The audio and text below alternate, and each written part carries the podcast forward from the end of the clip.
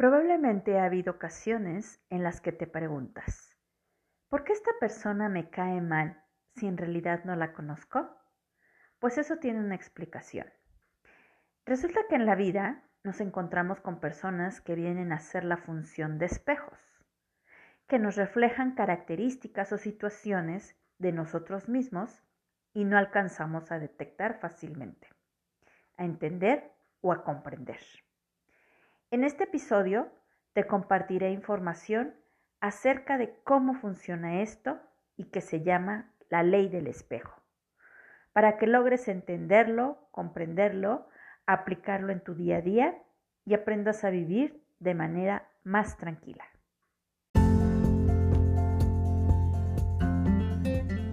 Estás escuchando Atiende a tu corazón con Lilia Miranda en donde aprenderás a descubrir e identificar todo lo relacionado con tu mundo emocional para vivir una vida feliz y en plenitud.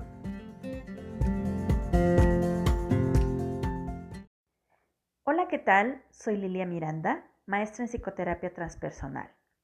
Estoy aquí para compartirte información, sugerencias, platicarte mis experiencias sobre mi vida personal y profesional, para que reflexiones sobre tu vida y puedas encontrar una forma de vivir plena y feliz.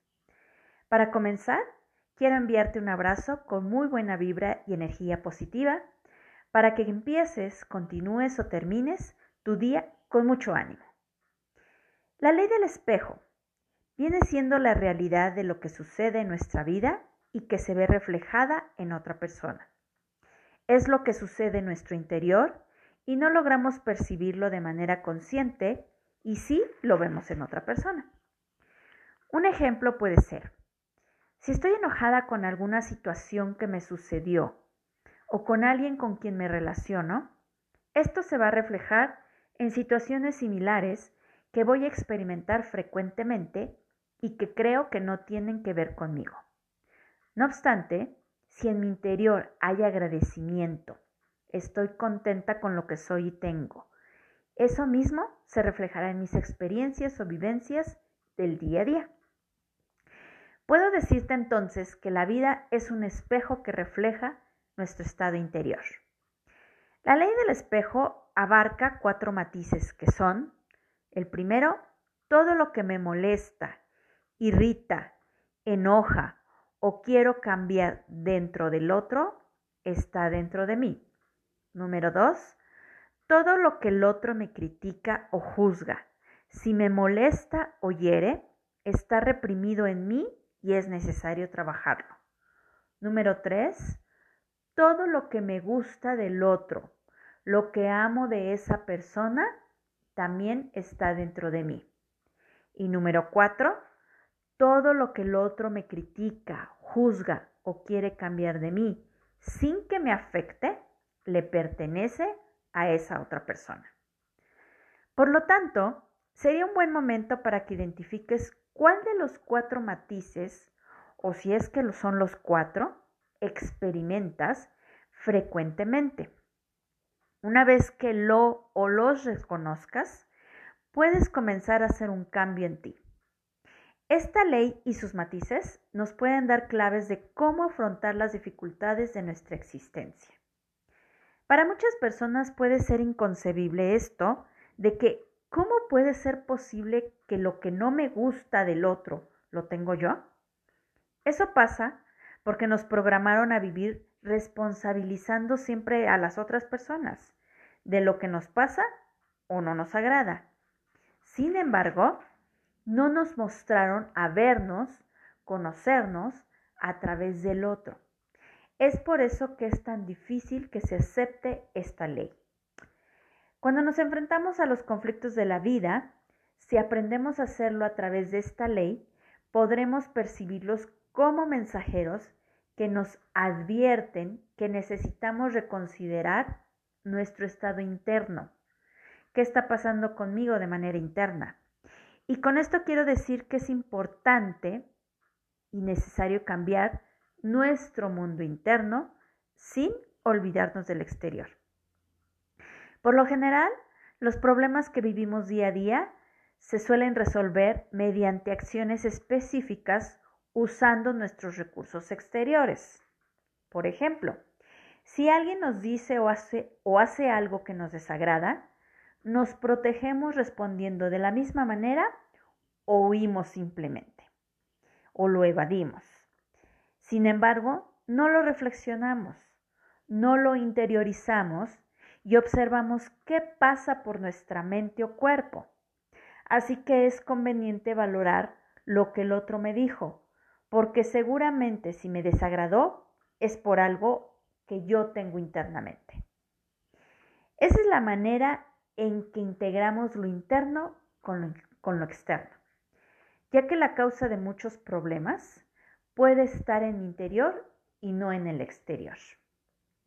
Ahora, es necesario irnos con cuidado, porque cuando se ha analizado el problema y se llega a la conclusión de que el motivo se encuentra en lo exterior, yo te sugiero que no te empeñes en cambiar el exterior o la otra persona que causó este, que ya que te causó este, este asunto, ya que no te conducirá a ningún sitio. Ahí lo más recomendable y constructivo es cambiar de punto de vista y centrarte en las acciones que te sumen, más no que te resten.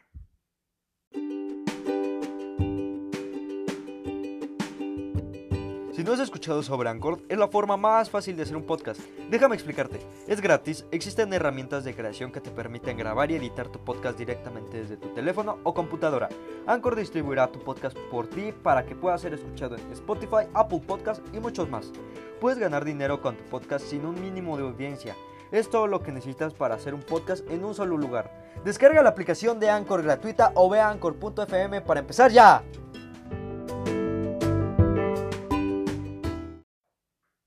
Veces lo que te hace creer que el origen de tu problema es de la otra persona tiene que ver con un asunto del pasado.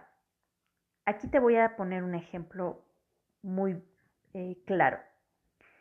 Supongamos que de niño o de niña viviste una situación incómoda con tu padre o madre, o cualquier otra persona que era muy significativa para ti, y que te provocó tristeza, enojo, miedo o cualquier otra emoción desagradable.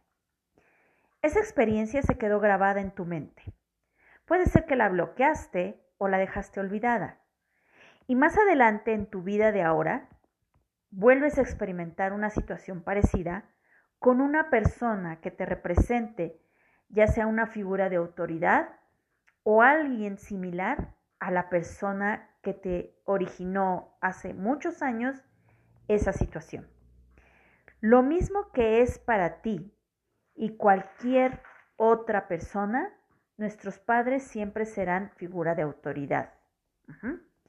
Ahora, vas a reaccionar de la misma forma y van a surgir las mismas emociones que en ese entonces, la tristeza, el enojo, el miedo o lo que haya surgido. Y lo primero que vas a pensar es que el culpable del enojo o tristeza o cualquier otra emoción que sientes es esa persona. No obstante, en el fondo es tu dolor guardado por lo que hicieron tus padres o aquella persona y tú lo olvidaste. Y ahora eso se volvió en resentimiento. Por lo consiguiente, lo primero que necesitas hacer es perdonarlos. Primero para dejar de sentir esa emoción o ese sentimiento que te llegue a provocar de nuevo tal vez otra persona que para ti represente una figura de autoridad o algo significativo en tu vida. Esa es la manera o el modo en cómo funciona la ley del espejo. La ley del espejo es una herramienta que nos sirve para implementarla en, nuestro, en nuestra cotidianidad.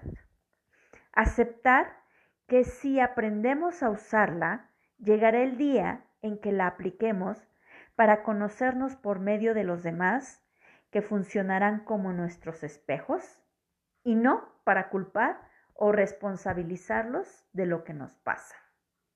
Si no es más, recuerda o ponte a pensar cómo nos expresamos cuando vivimos una situación con otras personas y que lo clásico que decimos es que, ay, es que él me hizo enojar, o por tu culpa me enojé, o por tu culpa me pasó esto. No, aparentemente eso pasa y eso pensamos, pero no es así. En el fondo es una eh, situación guardada del pasado que te hace que te creas que es así. Sin embargo, hay que irnos muy a nuestro interior, recordar qué es lo que está pasando o qué fue lo que pasó más bien y dónde se originó todo este sentimiento. ¿Ok? Por lo tanto, el resultado será obtener una buena comunicación con nosotros mismos y con los demás, por ende, unas buenas relaciones interpersonales si vamos aplicando esta ley del espejo. Ahora, deseo compartirte un par de preguntas que pueden funcionarte para comenzar a usar esta herramienta y poco a poco practicarla y convertir esta práctica en un hábito para autoconocerte e ir transformando tu vida.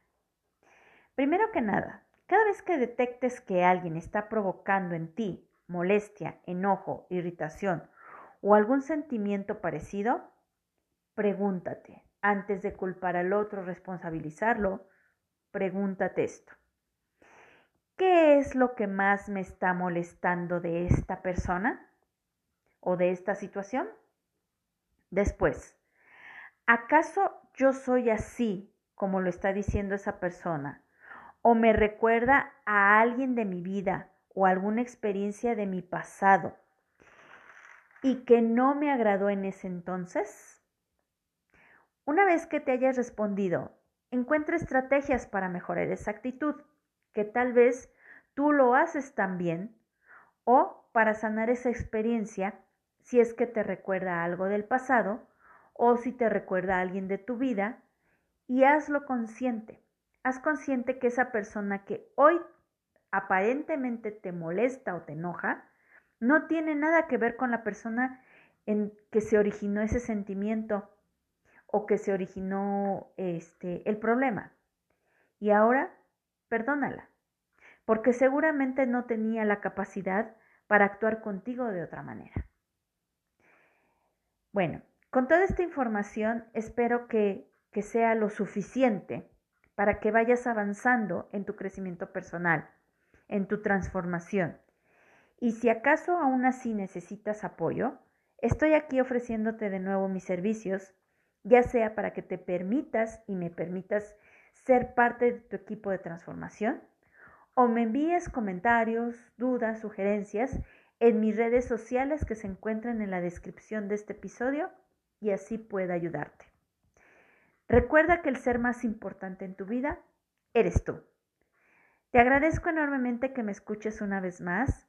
Quiero seguir contándote, contando contigo en mis próximos episodios para continuar apoyándote y te reencuentres contigo. Mientras, te envío un abrazo de corazón a corazón.